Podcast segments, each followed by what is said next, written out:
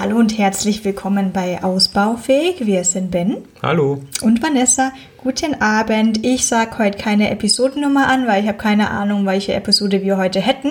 Aber dafür haben wir eine neue Reihe. Die bekommt sowieso eigene Episodennummern und wir sind bei der Reihe was, des... Was? Da haben wir gar nicht drüber geredet. Nee, da reden wir jetzt drüber. Die neue Reihe ist ja der Whisky Wednesday. Okay. Denn heute werden wir keinen Wein verkosten, sondern ein Whisky. Was daran liegt, dass wir statt einer ganzen Flasche Wein oder statt mehreren Flaschen Weine heute einen Whisky Ganze verkosten. Flasche Whisky trinken. Eigentlich dachte ich, der Vorteil wäre, dann kann man sich so einen kleinen Schluck nehmen und dann die Flasche auch wieder zurückstellen.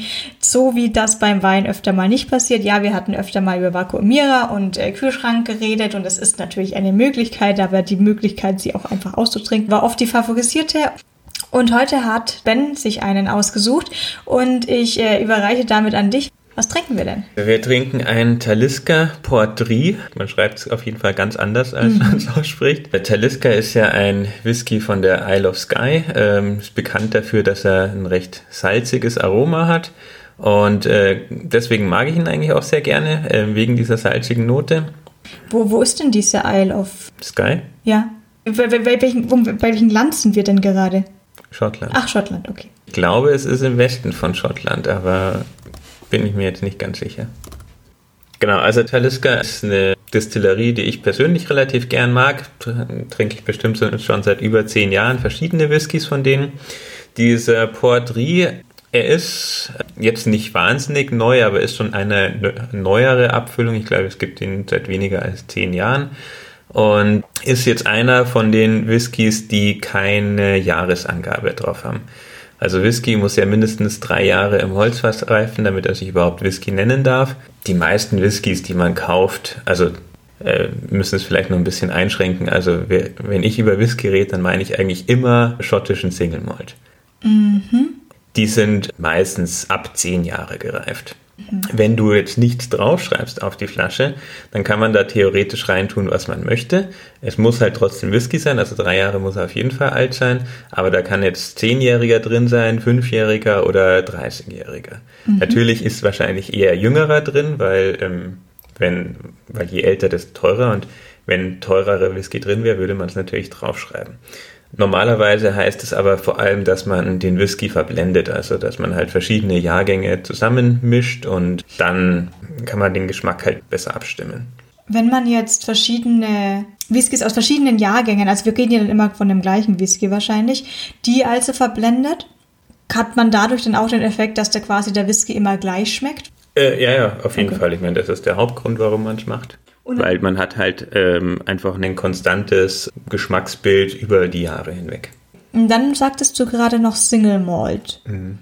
Was heißt Single, was ist Malt? Also Malt Whisky ist im Endeffekt Whisky aus, aus Gerste.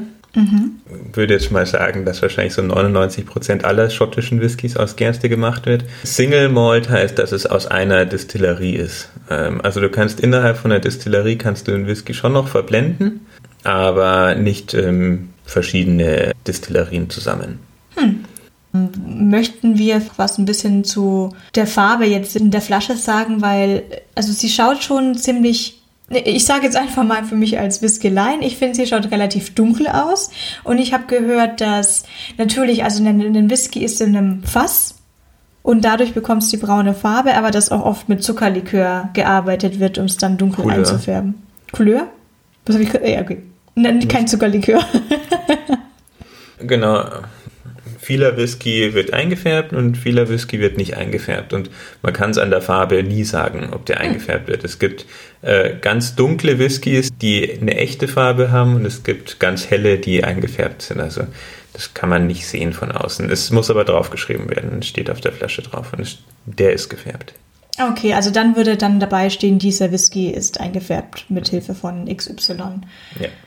Äh, ich gehe mal davon aus, trotzdem, dass das so Mini-Tröpfchen, so karamellbraunes Zeugs dann ist, das da reinkommt und wahrscheinlich nicht im Geschmack zu merken sein wird, nee, dass das, da jetzt ein bisschen also Zucker drin ist. Was es genau ist, weiß ich nicht, aber das ist, du brauchst super wenig, um da was einzufärben und das mhm. schmeckt man auf gar keinen Fall raus.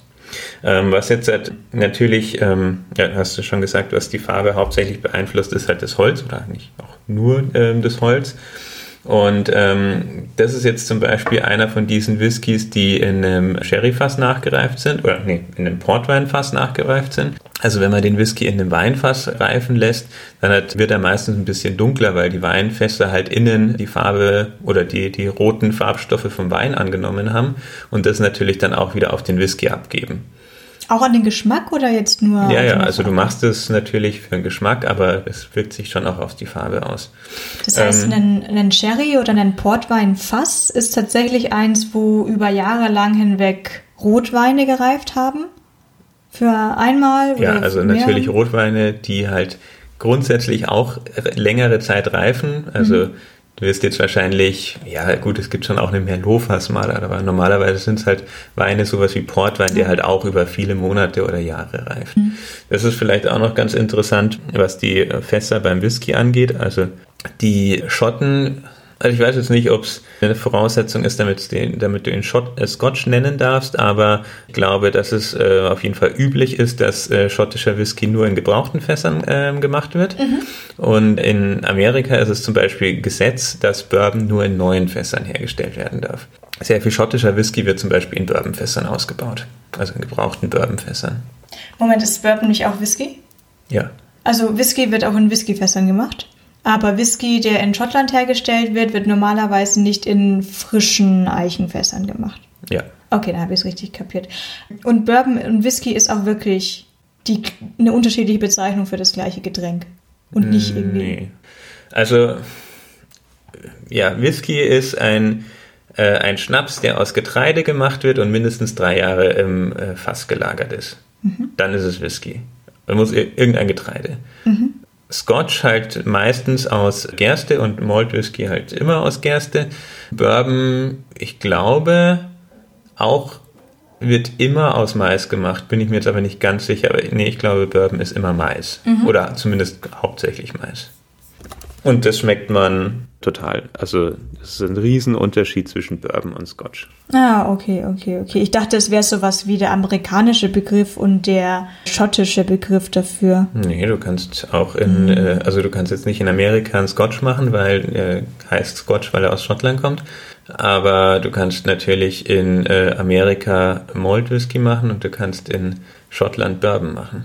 Mhm. Ähm, dann hast du vorher gesagt, der schmeckt salzig. Und jetzt habe ich, jetzt würde ich dich doch gerne doch darum bitten, dass wir ihn vielleicht doch mal trinken, weil ähm, schon das Gefühl, ich mag salzige Whiskys, aber ich denke da eher an andere. Und der Talisker ist für mich vor allem eins und das ist das Wort torfig. Eigentlich, so in so eine... ist eigentlich kein Merkmal vom Talisker. Ah. Ist schon auch vielleicht torfig wie die meisten wahrscheinlich. Naja, nicht die meisten, aber wie viele schottische Whiskys, aber ist jetzt nicht wirklich nicht dafür bekannt, dass er besonders torfig ist eigentlich. Okay. Also vielleicht noch mal eine Sache kurz zum Geschmack. Also gesagt, das Salzige, das ist halt so die Charakteristik vom Talisker allgemein, von der gesamten Destillerie und allem, was sie so machen. Und da kommt halt jetzt noch dieses Portweinfass dazu, was dem Ganzen noch mal eine Süße gibt. Und das ist eigentlich so eine hm. süß-salzige Geschmackskombination, die ich sehr, sehr gut finde beim Whisky. Na, dann gebe ich dem Ganzen nochmal eine Chance. Ich selber wüsste auch gar nicht, wie ich Torfig wirklich beschreiben sollte. Vielleicht, vielleicht verstehe ich deswegen auch ein bisschen was anderes drunter. Was ich damit nicht meine, ist sowas Rauchiges. Ich meine auch nicht sowas Schinkiges. Aber sowas, was ich schon irgendwie raus, äh, rausschmecke, dass das dann wahrscheinlich einfach so ein sehr windiges, sehr stürmiges, ja. sehr salzig, ja, schon salziges. Also das Torfaroma kommt halt vor allem daher, äh, wo der Whisky herkommt. Also der Whisky wird am Anfang gemacht, wie man Bier macht. Du hast eine Maische, eine Getreidemaische. Das heißt, du ähm, lässt das Getreide keimen und dann musst du das den Keimprozess irgendwann abbrechen. Mhm. Abbrechen tust du das, indem du das Getreide röstest. Und je nachdem, wo das gemacht wird, also von der Region her, nehmen die halt unterschiedliche Materialien um das, für das Holz, das das Getreide, äh, das für das Feuer, das das Getreide röstet. Und ähm, gerade die Insel Eila zum Beispiel ist halt bekannt dafür, dass sie das halt mit Torffeuer machen. Die ganze Insel nur aus Torf besteht und da gibt es halt keine Bäume. Da kommt halt dann dieses Torfaroma her. Mhm, mh. Und Raucharoma genauso, je nachdem, was du halt benutzt, um den Whisky im Maischeprozess abzubrechen. Gut, dann habe ich das jetzt, glaube ich, mal verstanden. Also, wir haben hier den Talisker. Und hatte der jetzt eine Altersangabe oder ist das einer ohne Altersangabe? Genau, das ist jetzt ohne Altersangabe. Okay. Aber ich denke jetzt mal, ähm, ein schottischer Whisky auch ohne Altersangabe wird sich bestimmt bei zwischen acht und zehn Jahren einpendeln. Wenn ja. du das aus mhm. Deutschland kaufen würdest, dann wäre da wahrscheinlich irgendwie ein drei-, fünfjähriger drin. Aber ja. da haben die, äh, die Schotten schon noch ein bisschen mehr Stolz auch. Ja, das verstehe ich total. Also wenn ich, wenn ich überlege, wenn man mal so Whiskys irgendwie im Laden zieht, dann also ab zwölf Jahren sehe ich da Zahlen, aber unter zwölf sehe ich selten welche. Also ich glaube, ich habe mal so einen Buschmilz gesehen mit zehn, ja, aber ja, es gibt jetzt, ähm, wer war das, der diese Game of Thrones Abfüllung gemacht hat mit einem Achtjährigen, wo ich vorher auch nicht wusste, dass die Achtjährige haben? Was war, war Lagavulin vielleicht? Lafroy, keine Ahnung, auf jeden Fall schon irgendwie eine große bekannte mhm. äh, Distillerie, die jetzt da einen Achtjährigen hatten. Oh, ja, aber das ist schon sehr jung für Schottland. Ja, aber über die ganzen Game of Thrones müsste man wahrscheinlich auch tatsächlich mal drüber reden, wo die über, da war ja auch so ein White Walker und so dabei. Aber jetzt gerade mal ein anderes Thema. Was, was rieche ich denn jetzt hier so oh in diesem Whiskyglas? Weil ähm, bei Wein habe ich immer das Gefühl, da rieche ich jetzt auch tatsächlich diese ganze grüne Paprika und Zeugs. Aber hier möchte ich jetzt auch gar nichts reindichten. Ja, also muss man natürlich schon sagen, jetzt am Whisky riechen, das ist jetzt nicht vergleichbar mit am Wein riechen. Mhm. Whisky hat halt sowas um die 40 Prozent und äh, da riecht man halt nicht so ge genüsslich dran wie an dem Wein. Also wenn du da jetzt deine mhm. Nase tief in das Glas reinsteckst, dann hat, äh, wird schon ganz schön scharf. Ja. Ich glaube, so eine, bei irgendeiner anderen Schnapsverkostung wurde mir mehr empfohlen, eben nicht die Nase so ins Glas reinzuhalten, mhm. wie man es bei Wein macht, sondern eher so ein bisschen über dem Glas zu halten, damit auch schon wieder Luft dabei ist, genau, damit man nicht nur so ein bisschen äh, dir in die Nase wedelst. Ja, Weil sonst riechst du einfach, sonst hast du einfach zu viel Alkohol in der Nase und dann riecht es einfach nur nach, nach Alkohol. Du meintest jetzt gerade noch 40 Prozent. Ist es nicht sogar so, dass jeder Whisky, wenn er fertig ist aus dem Fass, eigentlich eher so eine Fassstärke bei 60 plus hat und immer runter verdünnt wird? Oder kann man auch Whisky machen, der dann irgendwie bei 40 rauskommt, ohne zu verdünnen? Nee, denke ich nicht. Also der wird schon bei deutlich, also genau das, die zwei Begriffe sind Fassstärke und Trinkstärke. Der wird schon bei deutlich über Trinkstärke ins Fass gefüllt. Also er wird halt nicht auf 45 Prozent destilliert, sondern er wird halt auf viel mehr äh, oder viel konzentrierter destilliert und dann ins Fass gefüllt und dann wird er, wenn er in die Flasche kommt, wird er runter verdünnt. Okay. Und ähm, genau, es gibt natürlich auch die Fassstärke, so wie sie halt im Fass ist, gibt es auch zu kaufen teilweise dann schon nochmal eine Ecke teurer und natürlich sehr viel stärker. Also wir haben fast Stärke bis, keine Ahnung, knapp 70 Prozent gehabt. 68 Prozent oder sowas hatte ich auf jeden Fall. So ein Absinth. das ist auf jeden Fall viel. Ja, also ich glaube, was ich jetzt auch sagen würde, ist, dass eine Fassstärke nicht unbedingt dann besser sein muss, sondern auch vielleicht dann eher so eine subjektive vielleicht Einstellung dazu ist.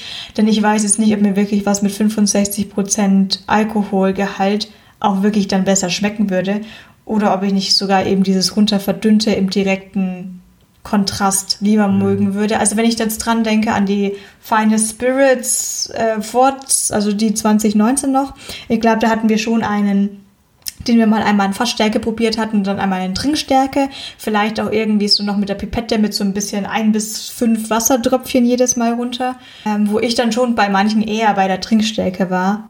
Ja, das, das ist halt irgendwie so die Magie des Whisky. Also ich finde, mhm. beim Whisky schmeckt man den Alkohol oft einfach nicht so wirklich raus. Wenn ich das vergleichen würde mit irgendeinem einem Strohrum oder mit einem Absinth oder sowas, der in solchen hohen Alkoholdimensionen ist, das ist einfach, da, da brennt einfach alles nur noch. Und das habe ich beim Whisky nie. Das habe ich nicht mehr bei den richtig starken Fassstärke-Whiskys, die jenseits der 50 Prozent sind. Ich weiß nicht wieso, ob das dann doch irgendwie mit der langen Lagerzeit zusammenhängt, obwohl der Alkoholgehalt trotzdem noch so hoch ist. Oder auch irgendwie an der Qualität der Destillation, keine Ahnung. Aber beim Whisky habe ich also zumindest bei gutem Whisky habe ich nie das Problem, dass ich, dass mir das, dass mich, dass der irgendwie brennt im Mund. Ja, da habe ich jetzt weniger Erfahrung. Ich glaube, ich müsste dann öfter mal wirklich beide verkosten, beide Stärken gleichzeitig, um zu schauen, welche mir im Endeffekt besser schmecken würde. Allerdings reden wir jetzt schon mehr als 15 Minuten und haben noch nichts getrunken. Das ist nie, das ist nie gut. Das ist nie gut. Haben wir sogar die feine Spirits Gläser hier. Mhm. Huch, das brennt ja jetzt schon. Nee, nee, mit der Fassstärke war ich nicht. Das ist doch bestimmt nur einer mit. Oh, doch, der hat ja. Nee, das ist keine Fassstärke, nee, nee, er hat aber ein 46, bisschen mehr. Als also 45,8 Prozent Volumen. Ja. Hui. Uiuiui. Ja, keine Ahnung. Auf jeden Fall, was ich jetzt dir zustimmen kann, nachdem ich glaube ich schon öfter die Behauptung gemacht hätte, dass Taliska ist doch eher was Torfiges, das nehme ich jetzt hier mit diesem Whisky zurück. Also das ist jetzt nicht diese Art Torfigkeit, von der ich gesprochen hatte. Vielleicht war das bei einem anderen vom Talisker so. Wenn das vom Talisker war, ich glaube schon. Ich glaube, es war Dark Storm. Gibt es so einen? Irgendwas mit Storm, da wo so viele Wellen auf der Packung ja. sind. Ja, das gibt schon. Ich weiß jetzt nur nicht, ob das Talisker ist. Ich glaube, kann es sein, dass das Artback ist? Nee, ein Artback ist das, glaube ich, nicht. Ich glaube, das ist einfach der Talisker nee, Storm. Cove war Artback. Nee, das ist ein Talisker Storm in so einer roten, in, äh, Quatsch, nicht roten, in so einer blauen Packung. Mhm, ja. Vielleicht war es der auch einer, der einfach dann dieser spezielle Torfiger war. Ähm, ja, also beim Torf habe ich weiß nicht, ob das generell so ist, aber da habe ich eigentlich immer das Gefühl so, dass je älter die werden, die Whiskys, die den Geschmack von dieser ähm, von dem Rösten verlieren. Also egal, ob der jetzt besonders rauchig ist oder besonders torfig ist, derselbe Whisky, wenn der 10 Jahre oder 20 Jahre alt ist, verliert deutlich an der Intensität von diesen, diesen Röstaromen. Okay, woher kommen Und denn jetzt die Röst? dann eher mehr vom Fass dann auf über die Zeit. Die Röstaromen, die kommen vom Getreide. Mhm. Das heißt, das Getreide wird zuerst geröstet und dann destilliert. Ach so, ja, äh, Röstaromen können auch noch vom Fass kommen, weil die Fässer werden äh, innen aus, äh, ausgetoastet, bevor oh. das ähm, eingefüllt wird. Oho. Und je nachdem, was es für ein Holz ist ähm, und wie stark sie getoastet werden, kann das ähm, äh, erstens äh, so Vanillenoten dazu bringen. Die Vanillenoten mhm. im, im Whisky sind oft vom, vom Toasten von den Fässern. Mhm. Oder halt ähm, ja, Raucharomen. Was ich auch schon gehört habe, ist, dass Leute, und jetzt weiß ich gar nicht, ob man das bei Whisky oder bei Wein macht oder bei beidem. Also bei Wein weiß ich es, dass es vorkommt, aber dass man da so Holzstöckchen reinwirft, um noch mehr. Vielleicht macht man das eher bei Wein, weil man die eher im Stahltank hat, statt in einem Holzfass. Hast du schon mal sowas gehört von, von, von Whisky, dass da nochmal extra rumgetrickst wird mit extra ja. Holz reinwerfen? Äh, es wird schon gemacht, das hat auch irgendeinen Namen. Also ich kenne jetzt den Angels Cut, aber der mehr. ist, glaube ich, was anderes. Ich weiß nicht mehr, wie es heißt. Das hat, hat irgendeinen Begriff. Das ist so wie, wie es Hopfenstopfen vom Bier hat das auch irgendwie so, eine, so, so, einen lustigen Namen beim, beim, beim, äh, beim äh, Holzstopfen beim Whisky, aber ich weiß, weiß es nicht mehr. Was ist das, was ist das Hopfenstopfen beim Bier? Ja, ist egal, das ist okay. jetzt wieder ein anderes Thema. Aber ähm, ja, ähm, es gibt beim Whisky den, äh, den Angel Share und den Devil's Cut. Oh, Entschuldigung. Habe ich sie ähm, über einen Kamm geschert. Der Angel Share ist das, was, ähm, also du machst ein Fass voll, legst es im Lagerhaus und zwölf Jahre später ist da ein Viertel weg. Ach, verdunstet. Genau. Ah. Und äh, das nennt man halt den, den Angel Share. Das, was raus ist oder das, was noch das, drin was ist? raus ist. Okay der Anteil der Engel. und ja, das ist, äh, also ich war noch nie äh, in Schottland, ich war noch nie in der Whisky-Distillerie, aber das erzählen die Leute immer so, dass die Luft in so einem äh, Lagerhaus, die ist schon, also da kannst du schon auch beim Atmen einfach betrunken werden. Glaube ich. Und ähm, genau, und dann gibt es noch den äh, Devil's Cut und das ist das, was im Holz ist. Also du hast jetzt das Fass ähm, und du öffnest es jetzt und leerst es aus. Jetzt hat, lässt du das Fass noch mal ein paar Wochen stehen. Das ist ja wahrscheinlich feucht. Dann ist da noch mal was drin. Ja. Also das kommt dann aus dem Holz, läuft dann noch mal so ein bisschen was zurück. Mhm. Und dieser Teil, der im Holz ist, den nennt man den Devil's Cut.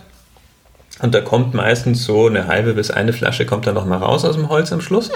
Das kann man auch kaufen. Und echter Devil's Cut, also der wirklich da in dem Holz drin war, der ist sehr, sehr teuer. Naja, klar, mhm. irgendwie eine ist Flasche pro Fass. Der wird aber auch künstlich äh, erzeugt, indem du halt einfach ähm, Holzstückchen äh, oder äh, halt Holz irgendwie mit ins, ins, äh, in den Whisky reintust, mhm. damit der halt einfach nochmal so ein extremes Holzaroma bekommt. Mhm. Und deswegen ja, ja. gibt's auch, ähm, äh, ich weiß jetzt nicht mehr, war das Jim Beam, glaube ich, die einen äh, Devil's Cut verkaufen für halt, keine Ahnung, 18 Euro oder sowas, also wo du dann noch nicht mal einen normalen Whisky eigentlich kaufen kannst, der halt extrem nach Holz schmeckt, aber das ist natürlich kein, äh, kein echtes Fassholz. Mhm. Jetzt nochmal zurück zum Taliska. Ich habe nochmal eine blöde Frage. Ich hoffe, ich wiederhole mich nicht und werde nicht bei irgendwie beim Schneiden bei Minute 10 hören, dass du das alles schon erklärt hast. Aber hier steht jetzt ganz genau drauf, Single Malt hatten wir schon abgehandelt, Whisky hatten wir erklärt und jetzt steht jetzt zusätzlich Scotch noch dabei. Mhm. Ist aus Schottland.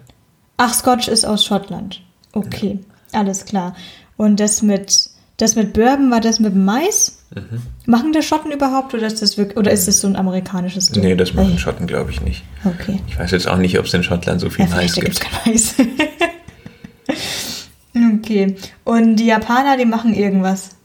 Nee, die Japaner machen Single Malt Whisky. Ach, die Japaner machen auch Single Malt. Die Japaner machen vermutlich den besten Single Malt Whisky der Welt, aber halt auch zu verrückten Preisen. Ja, und die haben uns das ja hier nachgemacht.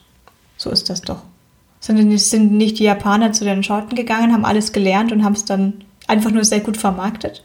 Ja, Oder ja. gab es da auch schon eine längere Whisky-Tradition? Ähm, die Master Distillers in den äh, japanischen Whisky-Distillerien, das sind äh, alles Schotten. Ähm, mhm. Aber die Japaner zahlen natürlich auch mehr, weil sie halt auch ihren Whisky sehr viel teurer verkaufen. Dazu kommt halt noch, dass ähm, Japan jetzt nicht gerade so das äh, riesen Landwirtschaftsgebiet ist, weil sie halt einfach keinen Platz haben, ist halt alles Berg da. Deswegen ist da schon allein das äh, Ausgangsprodukt einfach deutlich teurer. Ähm, das heißt, dass sie da auch sehr gutes Wasser haben, was auch ähm, Einfluss drauf hat, aber ähm, es ist definitiv so. Die japanischen Whiskys sind vermutlich weltweit die besten Whiskys, aber man muss sich halt schon überlegen, ob man bereit ist, für eine Flasche Whisky 200 Euro zu zahlen. Und das ist jetzt noch nicht mal eine besonders teure japanischer Whisky. Also ja. ich würde mal sagen, dieselbe Qualität, wo du in Schottland vielleicht 50 Euro für eine Flasche zahlst, zahlst du in Japan für dieselbe Qualität mindestens 100. Ja, also ich kenne jetzt schon irgendwie Flaschen wie Nika oder sowas ähnliches, die auch bei einem relativ stabilen Preis sind. Ja, die, äh, die Japaner verkaufen auch sehr viele günstige Whiskys, die machen halt auch sehr viele Blends. Mhm. Weil sie damit halt also ja, das sind halt dann dieselben Markennamen, die jetzt halt so der, der Laie oder interessierte Laie halt kennt. Nicker, ja. Genau, aber sie kosten halt dann auch nur 50 Euro. Und dann denkt ihr, oh, das ist ja super günstig für den japanischen Whiskys, aber das sind halt dann meistens Blends. Ja, äh, was mir aber trotzdem auch aufgefallen ist, gerade bei der Final Spirits bei der Messe, ist, dass Japaner gefühlt einfach jedes Jahr teurer wurden ja. und dann auch tatsächlich eben die, die gleichen Flaschen. Wir hatten da einen probiert, den ich extrem gut fand und ich glaube, da hat uns der Verkäufer gesagt, ja, der hat mal so 80 Euro gekostet. Ich kann ihn euch jetzt so ungefähr für 150 verkaufen. Und als wir dann nochmal online geschaut hatten, war das zwischen 400 Euro und ausverkauft. Ja, ja, definitiv. Ich gehe ja seit über zehn Jahren auf diese Messe und am Anfang, ich weiß selbst, dass ich ähm, japanische Whiskys für unter 100 Euro gekauft habe, die heutzutage über 400 kosten. Selber Jahrgang, selber Marke.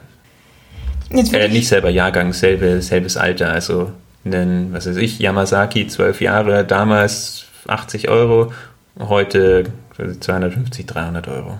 Ja, die kleine Geldanlage heißt es ja oft. Wobei ich einfach Trinken auch immer eine gute Alternative finde.